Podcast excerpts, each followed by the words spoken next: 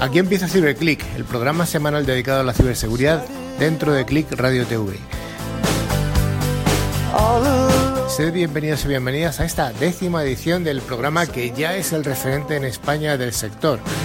Un programa realizado por profesionales de la seguridad informática, que recordamos que es una de las áreas de mayor crecimiento y de mayor demanda de expertos. Desde CiberClick nos dirigimos tanto a oyentes profesionales como también al entorno doméstico para resolver aquellas dudas que puedan eh, afectar tanto a grandes empresas como a pymes y también a familias. A lo largo de la siguiente hora vamos a acompañaros con noticias, con consejos para el hogar y una entrevista con un profesional de gran valor en el sector. Esta vez viene el CEO de una empresa tecnológica española, de una multinacional española de Silpaz. Como siempre decimos que el programa queremos que sea bidireccional y para ello hemos abierto un buzón del correo al que nos podéis escribir a lo largo de, de, toda la semana, que es ciberclick.clickradiotv.es. También podéis encontrarnos en nuestra página en Facebook, además de nuestra página también en LinkedIn y podéis bajar los podcasts en un montón de plataformas como iVoox, como Spotify, como Google Podcast, etcétera. Hoy estamos en los micrófonos, un equipo fantástico formado por Javier Hacker. Hola, Javi. Muy buenas. Miguel Alcolea. Muy buenas. Rafa Tortajada. ¿Qué tal todos?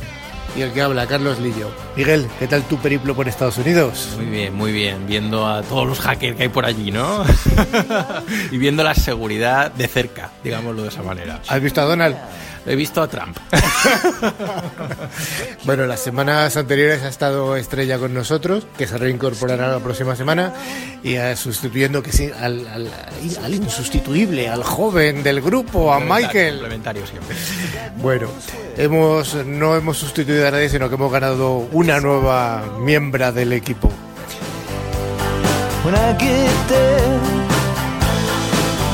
Bueno, eh, ¿qué vamos a ver hoy?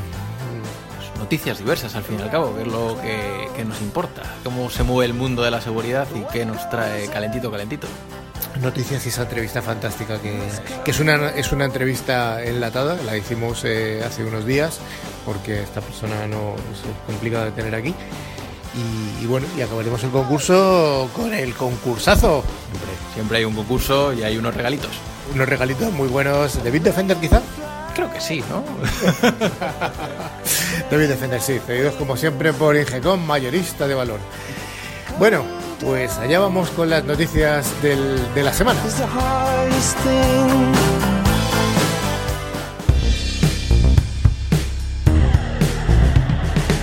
¿Estás protegida frente a los ciberataques? ¿Tienes protecciones en tu móvil? ¿Te preocupa la ciberseguridad? Escucha CiberClick los viernes y sábados de 1 a 2 en Click Radio TV.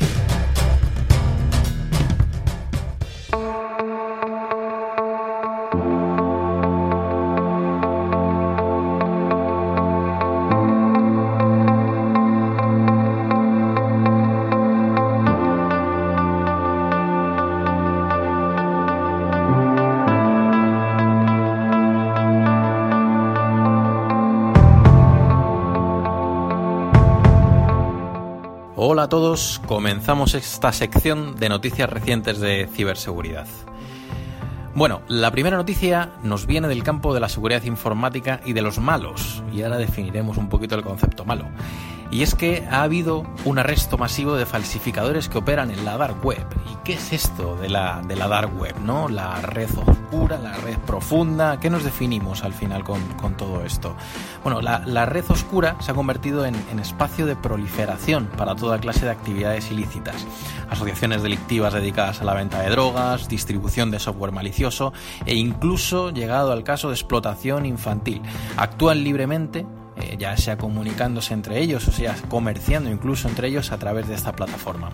Para contrarrestar obviamente eh, las actividades de estos grupos, eh, agencias de aplicación de la ley de toda Europa, dirigidas en este caso por, Europol, implementaron una, operación coordinada a través de 13 países para el combate de esta clase de crímenes que, a primera instancia parece que quedan un poco impunes. ¿no? Más de 200 miembros de, un esquema fraudulento fueron arrestados tras esta operación de la, de Europol. la Europol. Eh, un factor clave para el éxito de esta operación fue el descuido de uno de los sospechosos. Eh, valga la redundancia, como se suele decir, pues oye, mira, eh, soy un hacker, pero resulta que luego tengo descuidos un poco infantiles desde el punto de vista de la seguridad informática. Entonces, bueno, eh, dado este descuido, pues permitieron una filtración de datos que las agencias de inteligencia eh, usaron para rastrear una transacción ilegal. Y bueno, vamos a conocer un poquillo más de esta noticia. Javier, ¿puedes darnos más, más detalles de este descuido? ¿Ha habido alguna operación más de detección de este tipo de o nos encontramos ante la primera? Bueno, ha habido muchas. Lo primero que no son hackers, son ciberdelincuentes, extorsionadores, falsificadores, cultivadores de droga. Bueno, y la dark web y la deep web ya estuvimos contando, ¿no? Al final son ordenadores conectados a través de proxies donde ejecutan un montón de operaciones y tienen información que no se suele ver a través de Google. Bueno, ya no es que esté la gente estableciéndose en este tipo de cosas, sino que todo lo contrario, están desapareciendo. ¿Por qué? Porque los principales nodos donde se encuentran eh, estos proxies, como puede ser Tor Onion, eh, son del FBI, son de entidades que están hechas para cazar a la gente que está ahí. Mm, bueno, entonces eh, estas cosas van desapareciendo.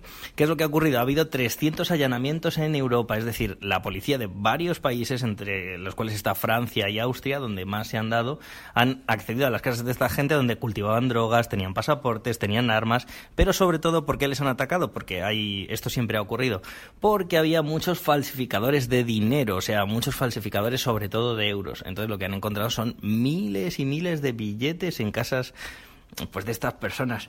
Pero bueno, su principal problema cuál fue? Pues eh, que tenían un libro de contabilidad en papel. ¿A quién se le ocurre? O sea, eh, el dinero lo pido en bitcoins y tengo un sistema de cifrado, que bueno, esa ha sido otra parte, ¿no? Uno de los piratas o delincuentes no tenía cifrado, entonces interceptaron una comunicación suya y pues vieron que hablaba con mucha gente y tal.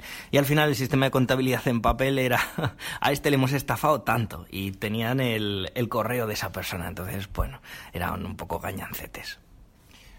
O sea que estos, estos ciberdelincuentes han sido ciberdelincuenteados también. ¿eh? Sí, a, mí me recuerda mucho lo que decía Javi, el tema de, que lo tengan en papel. Hay una serie de este mundo, ¿no? Que es Mr. Robot, que justo cuando él tiene pánico en muchas ocasiones lo que hace es destruir toda prueba electrónica metiéndolo en el, en el microondas. O sea, para que reviente absolutamente todo, ¿no? Que no quede nada, nada, nada, nada en su orden, ¿no?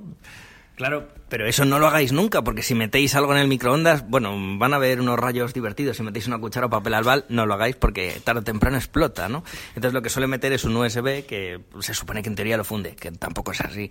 Pero bueno, no lo hagáis, no lo hagáis. Y el papel es más seguro que los datos. Lo que pasa que si dices vivo en la calle Pepito, este es el correo y a esta gente es la que he estafado, pues van a entrar en tu casa y van a conseguir las pruebas. Muy bien, después de esta explicación, pues continuamos eh, pues con una noticia de seguridad que yo creo que ya nos va afectando más, eh, incluso a los que vivimos en la capital, eh, el tema de los automóviles, de la polución, de los coches inteligentes, de los híbridos, ya nos llega a todos un poco toda esta corriente, ¿no? Resulta que la siguiente noticia nos, nos viene a decir que investigadores de, Toyota, uno de los grandes fabricantes al final que, empezó a mover este mercado tan, tan importante de los coches inteligentes, pues han desarrollado una herramienta para hacer pruebas de ciberseguridad en los propios vehículos de la empresa. Es curioso, ¿no? Lo más llamativo de la solución desarrollada por Toyota, pues es un poco la forma que tiene esta solución, ¿no? Que es una herramienta que pesa 8 kilos. 8 kilos, ¿vale? La llevan en un maletín y parece, pues obviamente, que es algo, algo un poco pesado, ¿no? De hecho, el hecho de que Toyota se encuentre desarrollando esta herramienta y se muestre dispuesta a compartir sus especificaciones eh, mediante plataformas de código abierto como JipJap puede significar un cambio importante en la industria de los automóviles, que, bueno, ahora comentaremos un poco si esto ha habido alguna vulnerabilidad, ¿no? Eh, ya que es el primer fabricante que parece que se está tomando en serio las vulnerabilidades de los coches. Eh, Javier, ¿esto es una amenaza real? ¿Ha habido ya demostraciones de hackeo de automóviles? A mí me suena mucho algún vídeo de algún Tesla por ahí andando solo, ¿no? Sí que lo tengo un poco en la cabeza, ¿no? Bueno, todos los coches para empezar son ordenadores con ruedas y están pirateados desde hace tiempo. ¿Por qué? Porque su core de negocio es que el coche funcione, tenga una cantidad de prestaciones, como puede ser más par motor, más caballos, lo que sea, ¿no? Entonces hace un tiempo eh, la gente se dedicó a intentar piratear estos nuevos ordenadores con ruedas. Y por ejemplo BMW pues tuvo mogollón de vulnerabilidades, vamos, los BMW se podían destrozar. Y no solo eso, sino como tú decías, los nuevos Tesla, los nuevos eh, McLaren, simplemente te acercabas con una Raspberry, un ordenador chiquitito como un paquete de tabaco, y entonces con un sniffer, o sea, mm, veías todo lo que se pedía, se solicitaba, te pedían un reto de una clave, entonces tú copiabas ese reto, te acercabas a donde estaba la persona con la llave y replicabas ese reto, entonces te lanzaba la solución. Entonces simplemente acercándote al coche y a la persona eras capaz de acceder al coche y abrirlo, ¿no? Entonces, bueno, pues estos de Toyota se han tomado en serio la, la seguridad y han elaborado una herramienta que pesa 8 kilos como mi portátil. y esta herramienta, pues, ¿qué hace? Pues habla eh, mensajes CAN. Los mensajes CAN, como el perro, son los mensajes que suelen hablar las centralitas de los coches. Y pues tiene diversos dispositivos, ¿no? Como todos los que usan los coches. El OB... ODB2 o el RC232C. Bueno, da igual, se conecta a todos los coches y es capaz de hacer hackinético a los coches. La gracia también es que la herramienta es pasta, se llama pasta. Eh, que es algo portable, que es automático y que prueba la seguridad, por eso pasta, ¿no? Y al final pues es bastante interesante porque parece ser que se va a poder utilizar en todas las marcas y modelos de coche. Esto va a suponer un antes y un después en, en el hacking y en tener un coche medianamente seguro. Muy bien, Javier. Bueno, llegamos un poco a la última de las noticias de esta sección y viene, eh, como no, de uno de nuestros amigos más activos que se encuentran en el mundo, que son los norcoreanos. El mundo de la seguridad, estamos hablando, claramente. Bueno, este, esta noticia nos viene a indicar de un supuesto ataque de hackers norcoreanos, o de, de ciberdelincuentes norcoreanos, a instituciones académicas mexicanas. Bueno, pueden ser mexicanos o pueden ser de todo el mundo, ¿vale? Esta campaña de ataque se ha orientado a propagar phishing contra múltiples organizaciones académicas este ataque se sustenta eh, pues en la siguiente manera de proceder. Eh, ¿Cómo es un phishing? Pues las víctimas, las víctimas potenciales reciben un correo de phishing que lo redirige a un sitio web. Posteriormente el atacante tratará de que la víctima descargue una extensión de Chrome maliciosa y voilà, ya estamos dentro. Hablando de esto de las extensiones de Chrome maliciosas, en muchas ocasiones eh, las empresas o ciertas personas pues tienen los ordenadores capados de cara a la instalación de, software, pero en muchas ocasiones se les olvida capar la instalación sobre los propios navegadores. Que está un poquito trabajado de cara a que no me tenga que bajar un programa que me pida permisos de administrador, sino que directamente es una extensión de un navegador que nosotros usamos a diario, ¿no? Que en muchas ocasiones esto eh, se hace casi em, automático, ¿no? Sencillo y sin ningún, y sin que en muchas ocasiones te des cuenta. Eh, Javier, eh, ¿por qué sucede este tipo de ataques? ¿Qué intereses hay por detrás? Aquí siempre hemos escuchado idea del lejano oriente, ¿no? De que es muy partidario a los robos de información tecnológica de cara luego a duplicar esta información o a sacarla antes al mercado de lo que tú estabas desarrollando en un inicio, ¿no? ¿Cómo de verdad es esto? ¿Nos preocupamos de los norcoreanos o al final metemos a todos en el mismo cubo, ¿no? ¿Cómo, cómo, lo, cómo lo enfocamos? Bueno, aquí el, el, problema principal de los coreanos y antiguamente de los chinos, aunque todavía siguen, es que el gobierno les paga, entonces es un trabajo trabajan pirateando gente de otros países o de otros mmm, sectores o mercados. Entonces, en este caso, ¿qué es lo que han hecho? Ha sido atacar todas las universidades, en este caso en México, que tuvieran ingeniería biométrica, es decir, pues identificación facial, por huella digital, las venas de la mano, el patrón de andar, la dinámica de tecleado, eh, el tamaño de la oreja, ese me hace mucha gracia. Bueno, y han hecho una operación y esa operación se llamaba lápiz robado, lápiz robado en inglés, stolen pencil, pues muy bien. Y entonces han atacado todas esas universidades, les han robado esa información y les han dejado abierto el escritorio remoto. Entonces por RDP accedían a esos ordenadores después del phishing, claro, y, tenían un, kit como palerdos que puede tener cualquiera en su casa, que es, pues, vamos a buscar la contraseña de red, vamos a, bueno, un montón de herramientas como el PSExec de Windows que te dice que se está ejecutando, y todo en un zip, o sea, era como muy burdo, un, un phishing hecho en coreano, traducido en inglés malamente, y después todas estas herramientas. Bueno, pues al final han robado todas las investigaciones de biometría. Vale, pues ahora nos quedan un par de noticias más, un par de noticias, eh, digamos, de, de, Una es algo que ya veníamos alertando desde hace tiempo, que son las multas de, mm, debido al GPRD, al Reglamento General de Protección de Datos. Eh, bueno, tenemos constancia de la primera eh, notificación de una multa en el entorno europeo. Ha sido concretamente a un hospital de Portugal y la multa que ha sufrido este hospital son 400.000 euros. No son los 20 o los 10 millones de euros que se prometían, pero bueno, parece como un aldabonazo en la puerta de lo que puede venir. Recordamos que Portugal no es de los países más grandes, con lo cual probablemente el número de ciudadanos afectados sea menor de que el que hubiera ocurrido en un país, pues yo que sé, de la dimensión de Alemania o de Francia o incluso de España y parece que va en serio, que las autoridades nacionales están empezando a, sancionar. Así que aviso a navegantes. Bueno, el, hospital era Barreiro Montijo y, tuvo tres multas, o sea, fueron dos de 150.000 y una de 100.000, al final casi 400.000 euros. Y es que todos los datos estaban de los pacientes y de los médicos estaban disponibles, o sea, era un poco algo bastante, bastante grave, incluidos los datos de las historias clínicas, que es ahí por donde mm, principalmente ha entrado la multa. Pero vamos, que 900 y pico médicos dejen por los medios técnicos que tenga el hospital, las historias públicas, pues es, es un grave agujero. Fíjate que la entrevista que, que hemos realizado, que, que, estará después de la sección esta de noticias, eh, una, eh, una de las posibles soluciones que podrían haber, haber implantado este hospital es un cifrado de la documentación con un IRM, que es una de las soluciones que aplica esta empresa. Luego la empresa, eh, la entrevista esta yo creo que va a ser interesante. Y luego la otra noticia que ha surgido estos últimos días ha sido de, yo creo que es la mayor hotelera del mundo, que se llama Marriott.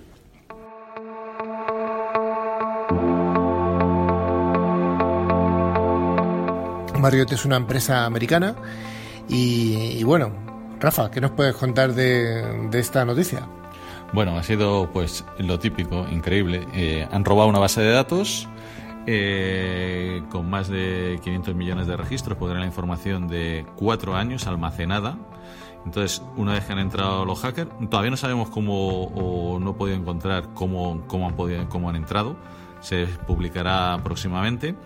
Y han llegado hasta conseguir tarjetas de crédito, que aunque eh, lo que te dice el hotel es que estaban cifradas, pero bueno, eh, las han robado. Ahora vamos a ver si por fuerza bruta o pueden romperlas o si en algún sitio de la base de datos se encuentran las passwords, porque no sería el primer sitio.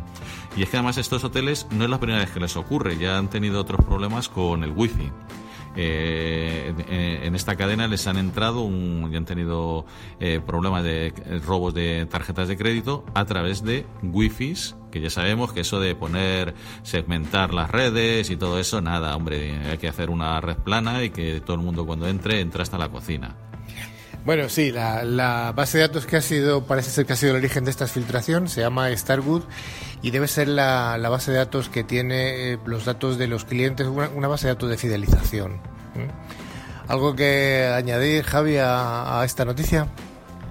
Pues que parece que en algún tipo de ataque han robado también los certificados de, algún tipo de documentación del país en concreto, ¿no? En este caso parece ser que han robado los certificados que están puestos en, los pasaportes, por lo que directamente algunos senadores americanos han dicho que esta empresa tiene que sufragar el coste de la generación de esos certificados nuevos. ¿Cómo generas un certificado nuevo? Sacándote un pasaporte nuevo, y eso pues será 100, 120 dólares. Con lo cual a 500 millones de personas sacarles un pasaporte, pues va a ser era una pequeña broma. Y aparte de eso, lo que no sabemos todavía ni siquiera estimar es si esto se va a traducir aquí en Europa a sanciones por GPRD. Y si van a ser sanciones por cada país, bueno, no, sé, esto puede ser algo, aparte de la reputación, la caída de reputación de Marriott, pues, pensamos que esto es eh, enorme, el impacto económico puede llegar a ser importantísimo. Bueno, yo creo que las noticias de esta semana han sido más que jugosas. Ha habido noticias eh, de las que, bueno, que habíamos venido hablando en, eh, hace hacía semanas que podían ocurrir. Bueno, pues eh, realmente se sustancian. O sea que seguid escuchando Cyberclick porque parece que somos los augures del futuro. Venga, seguimos con el programa.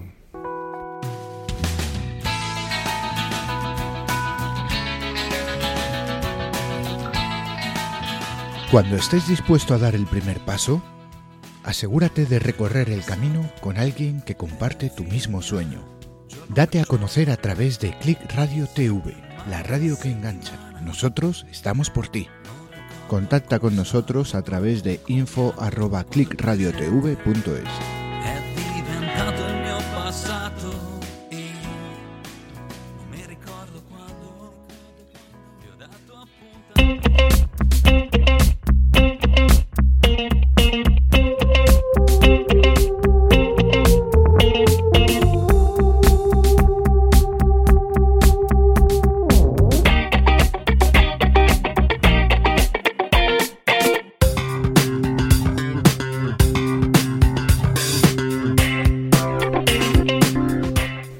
seguimos aquí en Ciberclick con la, con la entrevista del día de hoy. Hoy tenemos con nosotros a Luis Ángel, el CEO y fundador de Silpaz, una empresa española de alta tecnología, que nos va a hablar un poco de, de cuál es el objetivo de su empresa, qué soluciones eh, aporta y, y, algo muy importante que nos interesa a nosotros también es desde el punto de vista empresarial cómo ha evolucionado su empresa. ¿no? Hola Luis Ángel, ¿qué tal? Hola, ¿qué tal? Muy buenas, Carlos y compañía. Bueno, pues estamos aquí eh, Rafa y yo para hacer esta entrevista. Es una entrevista enlatada porque no, no ha podido venir al estudio. Entonces, bueno, eh, lo primero y lo, lo más, eh, siempre hacemos una serie de preguntas personales. ¿De dónde eres? Eh, ¿Qué estudiaste? Etcétera. Vale, pues eh, bueno, yo soy de Vitoria, eh, aunque luego Silpaz está en, en Bilbao, los, los, las oficinas centrales. Eh, estudié ingeniero de telecomunicaciones, ingeniería de telecomunicaciones y bueno, he pasado por diferentes empresas, primeramente igual más vinculadas al sector de, de teleco, como puede ser Motorola, pero finalmente me, me, encantó el tema de la ciberseguridad, estuve en Panda Security y luego es ahí cuando decidimos, que ahora os contaré, montar Silpaz. Eh, bueno, soy un apasionado de la, de la, de la ciberseguridad y, y, bueno, me encanta hacer desarrollo de producto también, producto, eh, no solo servicios, sino hacer algo que pueda escalar y que pueda pueda eh, venderse fuera de las fronteras. O sea, interesante. Eres ingeniero, pero es un ingeniero con vocación tecnológica, ya nos dices, y además empresarial. Uh -huh. Eso está, sí, sí, al final, eh, bueno, nos metimos en esta aventura y sí tienes que tener la doble faceta, ¿no? Conocer el sector donde te metes, el, el entorno, pero desde luego también tienes que tener esa faceta de empresarial, emprendedor o como quieras llamarlo, o empresario, eh, porque bueno, al final eso, construís algo para poder venderlo, escalarlo y, y hacerlo cada vez más grande. ¿Y cómo creas Silpaz? ¿Lo creas tú solo? ¿Te apoyas en alguien, algún equipo? Eh, pues eh, Silpaz lo fundamos dos personas, eh, mi socio yo. Eh, yo ahora llevo la parte más bien de dirección general o CEO, él es director técnico. Eh, los dos trabajábamos, venimos de la misma de la misma empresa, también del área de, de ciber, en Panda Security. Y bueno, ahí vimos una oportunidad en cómo, cómo, qué es lo que estaba pasando, en, bueno, en, en, cómo se mueven las comunicaciones ahora, en el entorno de la seguridad, etcétera. Hemos estado pasando, si os fijáis, de un mundo en donde realmente las, protecciones van hacia el perímetro de la red, está toda la cadena de firewalls, los proxies, en su día los appliance, etcétera. Pero bueno, sí que estuvimos, estábamos viendo un, una especie como de transición a la nube y transición a, comunicaciones más móviles, luego está también el tema del teletrabajo, cada vez la gente está trabajando más dispersa, ya no tienes, eh, ya no estás solo sentado en tu puesto con tu equipo plataformado, sino que estás con tu equipo plataformado, con tu móvil, con tu PC en casa porque tienes que meter horas, etc. Entonces al final te das cuenta que la información se mueve por, por un montón de lados, ¿no? Los documentos. ¿Y qué pasa? Dices, bueno, que, que ¿cuál es uno de los activos más valiosos de la empresa? ¿no? Que siempre se suele decir, pues bueno, la propia información. Eh, entonces, vale, puedes eh, securizarla o tenerla bajo control mientras está dentro de la empresa, pero ¿qué pasa cuando ha salido fuera? ¿Cómo puedes controlarla? ¿Cómo puedes hacer que, que, que, que esos documentos que dejas eh, sepas quién accede, etcétera? Bueno, entonces, en ese mundo, en esa transición de hacia un mundo sin perímetros en el entorno de la, de la empresa, es donde nace Silpaz y con la vocación de proteger esa información independientemente de donde, donde esté. Entonces, podríamos decir que la vocación de Silpaz es afrontar eh, la seguridad del dato en el entorno de la nube, de cloud. Eh, más bien, da igual que sea la nube, da igual que sea un dispositivo móvil, da, igual que sea una red empresarial. La filosofía es decir, bueno, vamos a, poner una especie de, de, caparazón de protección o firewall, pero que se mueva con el documento, que de alguna forma sepa dónde está, eh, permita ver quién está accediendo, pueda mandarle órdenes y decir, mira, no quiero que esta persona acceda más o quiero que acceda hasta tal fecha.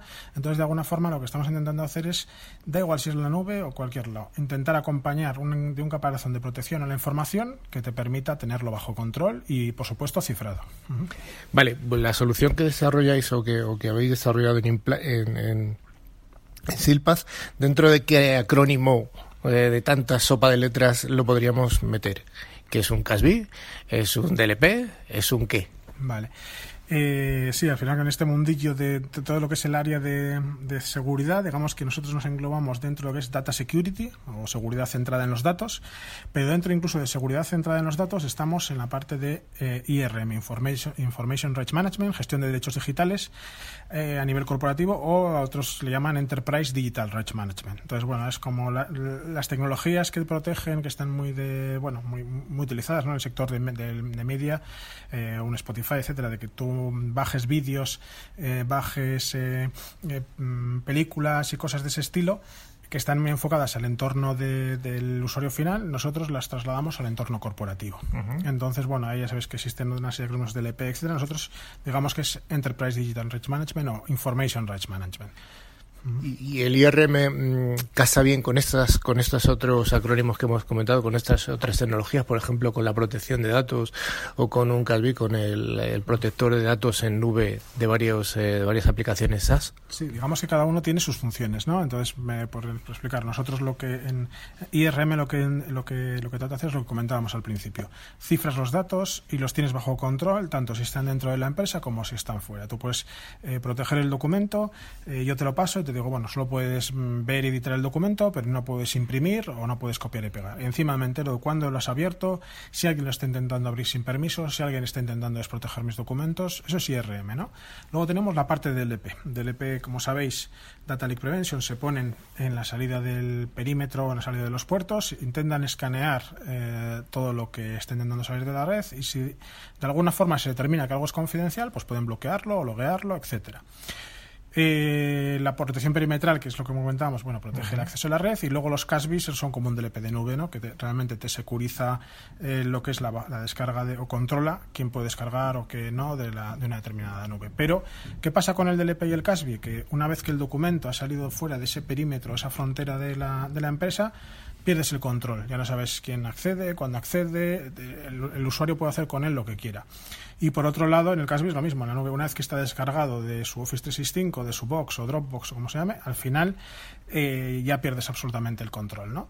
Y por otro lado, lo que intentamos hacer es también facilitar lo que es la gestión de cifrado. El cifrado ha sido una tecnología tradicionalmente complicada para los usuarios finales. Si os acordáis, pues temas como PGP, tienes que crear tus dos claves pública-privada, yo te paso mi clave pública, tú la tuya, ciframos. Pero es que encima, una vez que descifras, tú puedes hacer con el documento lo que, lo que quieras, ¿no? pierdes el control. Entonces, bueno, eh, todas estas eh, tienes su razón de ser y luego además nos, podemos integrar. Con el DLP, por ejemplo, nos integramos con, los principales DLP del mercado, con McAfee, ForcePoint, eh, eh, Symantec.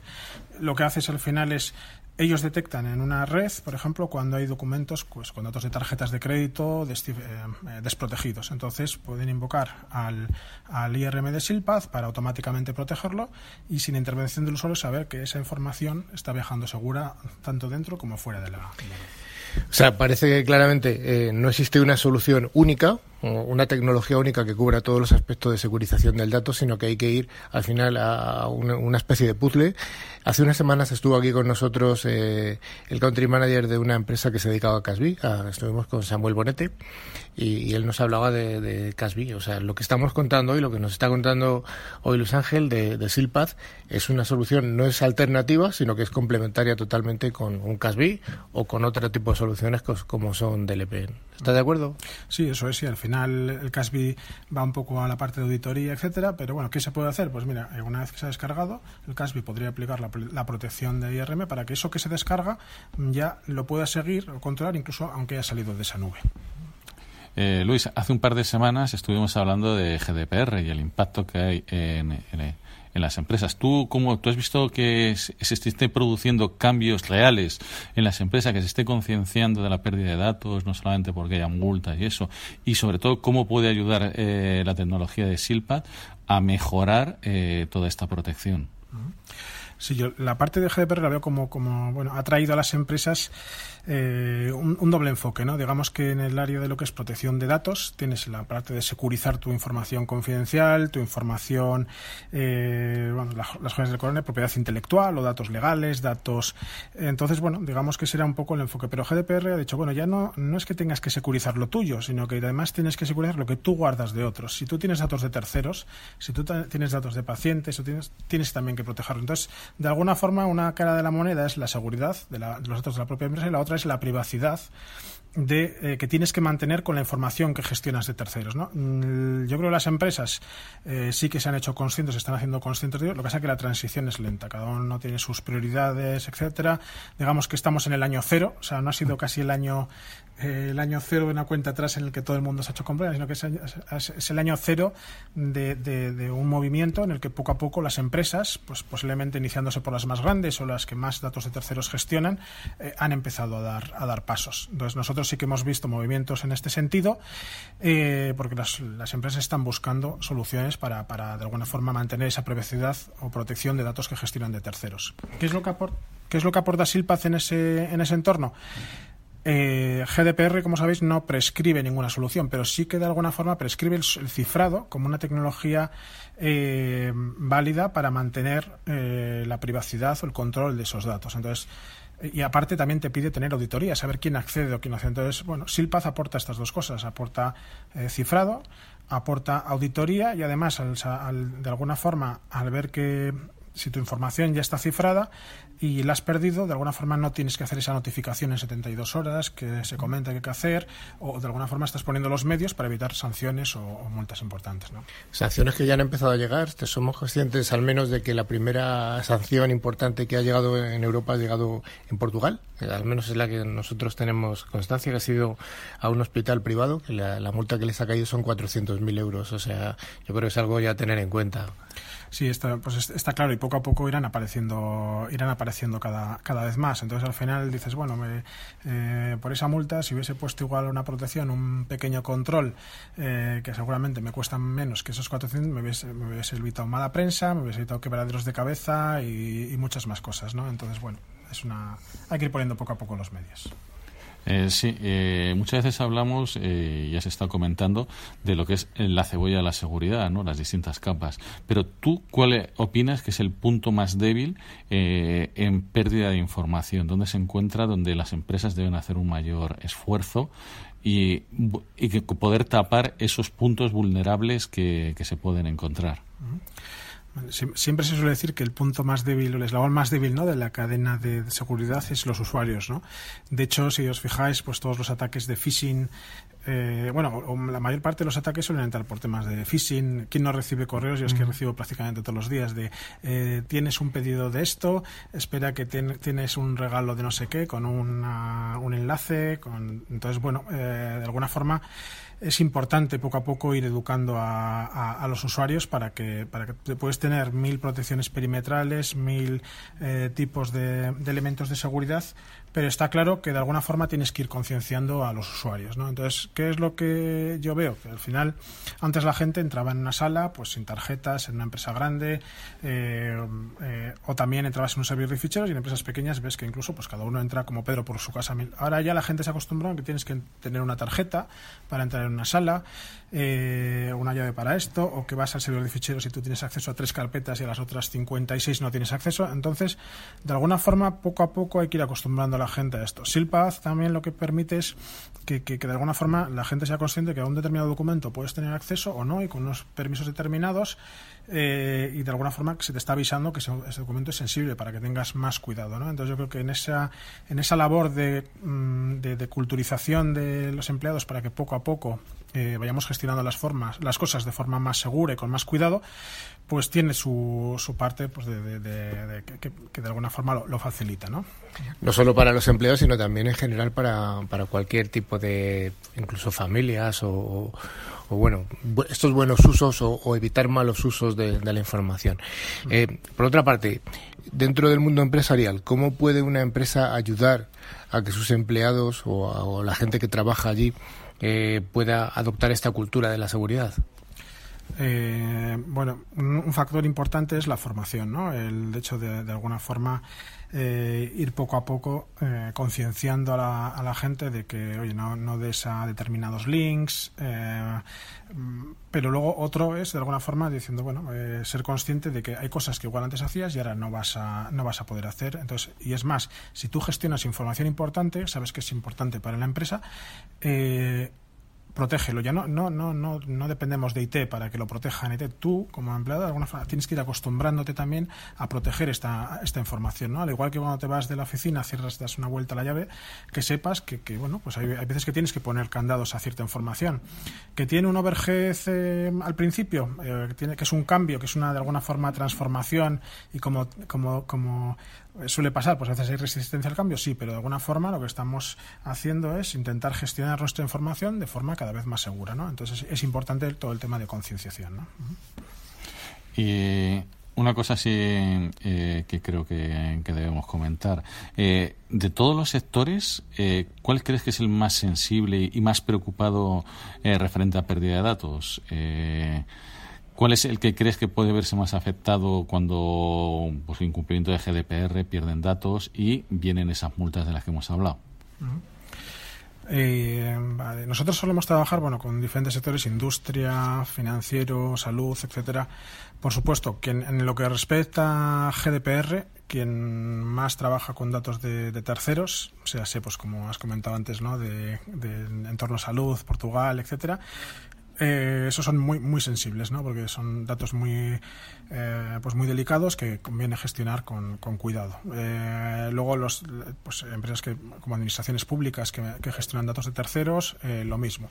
Sin embargo, luego si nos salimos un poco de la parte de GDPR, sí que nosotros vemos en el entorno industrial una, una preocupación eh, importante por lo que es la, la, generación, la, pérdida de información. Estén, estás en entornos igual altamente competitivos, donde incluso puede haber por detrás una cadena de proveedores eh, grande. Hay, entonces, bueno, es difícil controlar todo lo que pasa en esa cadena de proveedores, ¿no? Eh, entonces, bueno, toda la, esa cadena de suministro eh, tienes que intentar de alguna forma poner los medios para que tu información, que es valiosa, no se cuele y no se pase, no se pase a terceros. Entonces nosotros vemos especial sensibilidad en el sector industrial, por ejemplo. No igual tanto por la parte de GDPR, pero sí por lo que es propiedad intelectual para evitar que, bueno, con la rotación que tienen no solo ellos, sino sus proveedores, tu información se mantenga a salvo. Y luego, por otro lado, pues hay, hay en, ese, en esa cadena de suministro, pues un un proveedor, una empresa de industria grande, pues tiene sus, sus, sus eh, eh, normativas, compliance, etcétera, que bueno, pues de alguna forma tienes que ir, eh, tienes que ir cubriendo, pues de auditoría, etcétera. Entonces, bueno, eh, en esa parte ya entra no solo la parte de lo que es la protección, sino la auditoría de quién está accediendo a tu información, etcétera, que puedes pedir a tus proveedores. Ahí es donde vemos interesantes este tipo de tecnologías. ¿no? Los ingenieros de telecomunicación y los informáticos habitualmente siempre tenemos que ver con la gente de IT, la gente de tecnología de la información pero sí que efectivamente cada vez está más unida la tecnología de la información con la tecnología operativa, lo que hacen los ingenieros industriales, la, la, la fabricación de las cosas, ¿no? ¿Cómo ves tú en, en, el, en, el, entorno este de OT, que es como se llama, el Operational Technology, cómo ves tú, cómo ves afectado la OT con respecto a la securización del dato?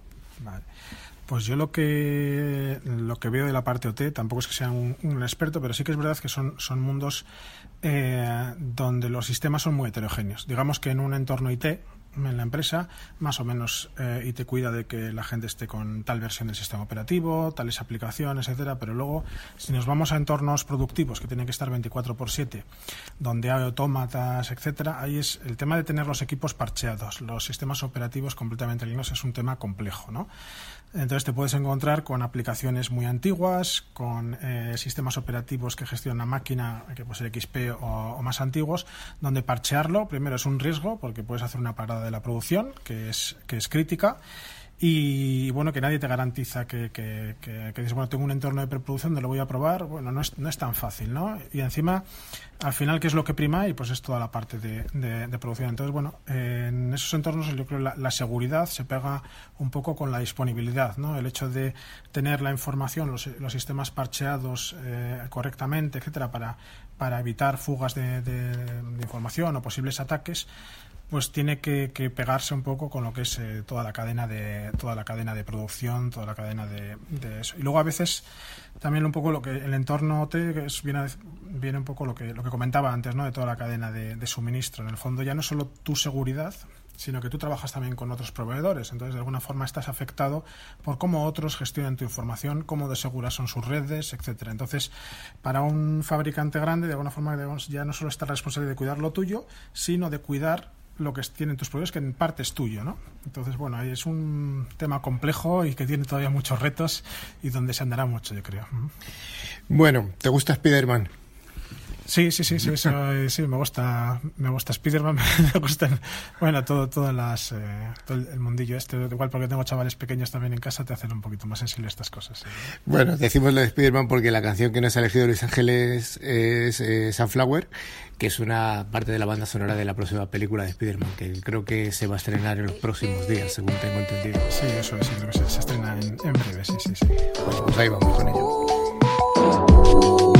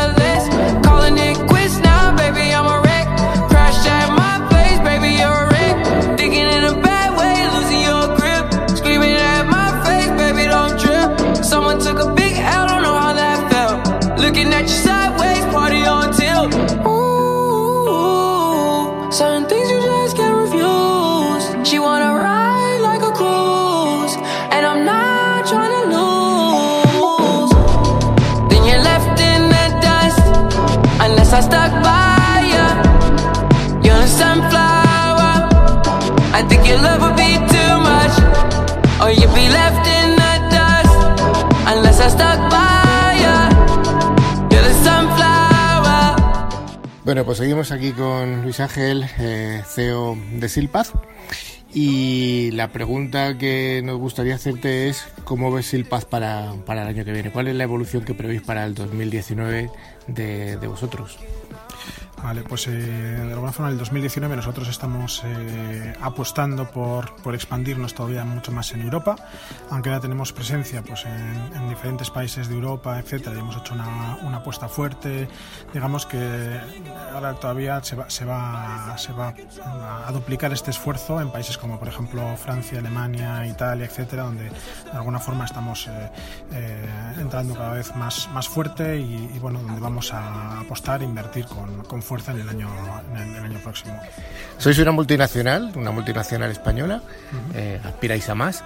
Eh, vosotros como multinacional española, hay otros referentes en, España dentro del mundo de la ciberseguridad y casualmente hay un, hay un, hay un caldo de cultivo interesante, que además es de donde venís vosotros, que es del País Vasco.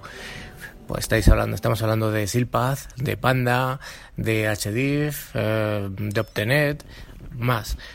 ¿Cuál, es, ¿Cuál piensas que es clave del éxito de, de, ese, de ese criadero o ese caladero de empresas de cibertecnología allí en el País Vasco? Pues yo creo que cuando tienes eh, cierta base de empresas de, de ciber, pues en el caso, bueno, nosotros venimos de, de, Panda, ¿no? De alguna forma le coges un poco el gustillo a la tecnología, al hecho de igual competir eh, hacia afuera, ya no a nivel local, sino competir pues con los grandes fabricantes de... Entonces, de alguna forma, la gente que, que, que luego, pues bueno, le pica un poco el gusanillo y decides eh, poco a poco. Supongo que pasará lo mismo en otros sectores. El que ha estado trabajando en el sector de máquina-herramienta o para un proveedor de coches, pues hará empresas de, de, de, de ese tipo de cosas. Entonces, yo creo que tiene que ver mucho pues con, con bueno, pues con el tipo de empresas que se han ido gestando en el, en el País Vasco, yo creo que cada vez estas llamarán a otras, ¿no? Es un poco es una, es una rueda uh -huh. que si la cosa va funcionando bien, pues va, va, evolucionando y cada vez cada vez va más. También hay un esfuerzo por las por la, a nivel local, pues ha creado el, el Security Center, pues que intenta eh, unir a lo que es integradores, mayoristas, fabricantes, etcétera, darle una vuelta. Entonces, bueno, también las eh, digamos las administraciones han visto que se puede impulsar todavía un poquito más. Entonces, bueno, me parece una buena iniciativa. Bueno, Luis, eh, para el 2019 vamos a hacer un poco así de pitonisos. ¿Tú como qué tendencias ves que el 2019 pueden explotar eh, en cuanto a tecnología de, seguridad? Pues yo, mm, bueno, no sé si en cuanto a, pero lo que sí que veo en el 2019 que va a pasar, eh, que, que, vamos a ir viendo más de estos hospitales, eh, que van a haber unas fugas y unos, eh, de alguna forma, descalabros o escándalos, etcétera. Entonces, bueno, que va a haber cada vez más, más y más fugas de, de información, ¿no? Entonces, poco a poco, este tipo de fugas ayudarán a que, que, se pongan tecnologías o que se adquieran tecnologías que, intenten evitar, evitar entonces, bueno, nosotros apostamos también un poquito por eso, ¿no? Esos datos de, terceros, este tipo de fugas que sacas información confidencial hacia afuera, protegerlas. Entonces, bueno, yo creo que lo del tema de GDPR no se va a parar, yo creo que va, a ir de alguna forma va escalonadamente, tampoco es igual, puede ser exponencial, pero sí va escalonadamente, pero sí, el tema estoy convencido de que esos escándalos los vamos a ver muy a menudo.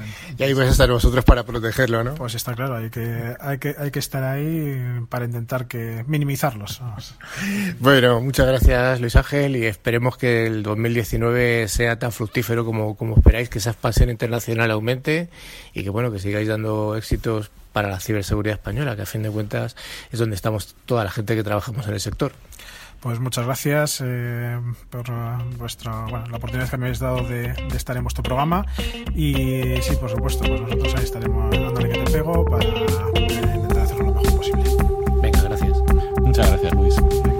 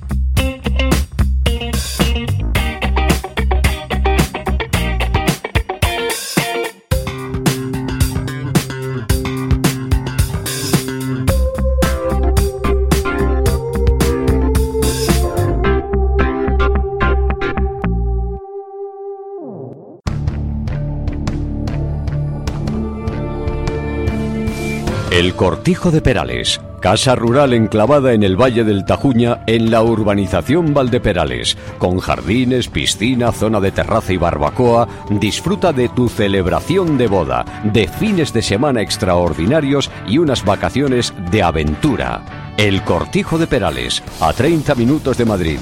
Pídenos información en reserva arroba el guion medio cortijo.es. El Cortijo de Perales.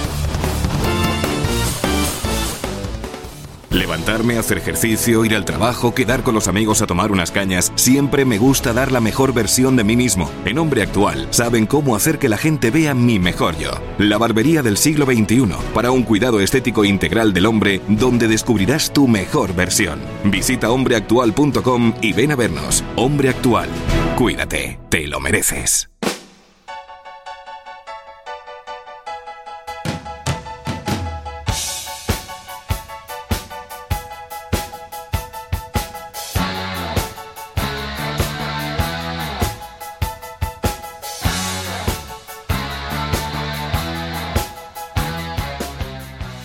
Bueno, estimada audiencia, Ciberclick llega a su fin en esta décima edición.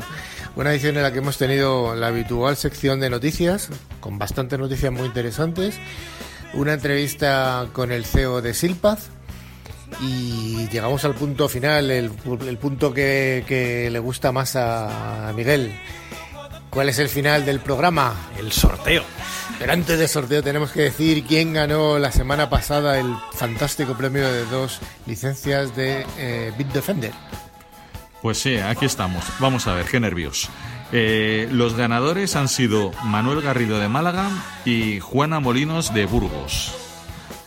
Pues nada, enhorabuena a los premiados.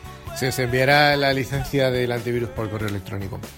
Bueno, y el nuevo sorteo de esta semana, las dos preguntas, como siempre, son preguntas dificilísimas, que son ¿cuál es el origen de Silpat? ¿De dónde es originaria esta multinacional española? Mm, Vamos a dar una pista, no es de Castilla, lo dejamos ahí. y la otra pregunta es ¿cuál es la profesión de Luis Ángel, que es el CEO? Ya sabéis, tenéis eh, de tiempo una semana para contestar por correo electrónico a ciberclick, perdón, sí, ciberclick, arroba clickradiotv.es y aceptamos respuestas hasta el jueves de la semana que viene. Bueno, queridos oyentes, nos despedimos hasta la, hasta la próxima semana. Rafa, hasta luego. Hasta luego. Hasta luego, Miguel. Hasta luego. Hasta luego, hacker. Los hackers no son malos. Hasta luego. No son malos, son buenos. Venga, nos vemos. Adiós.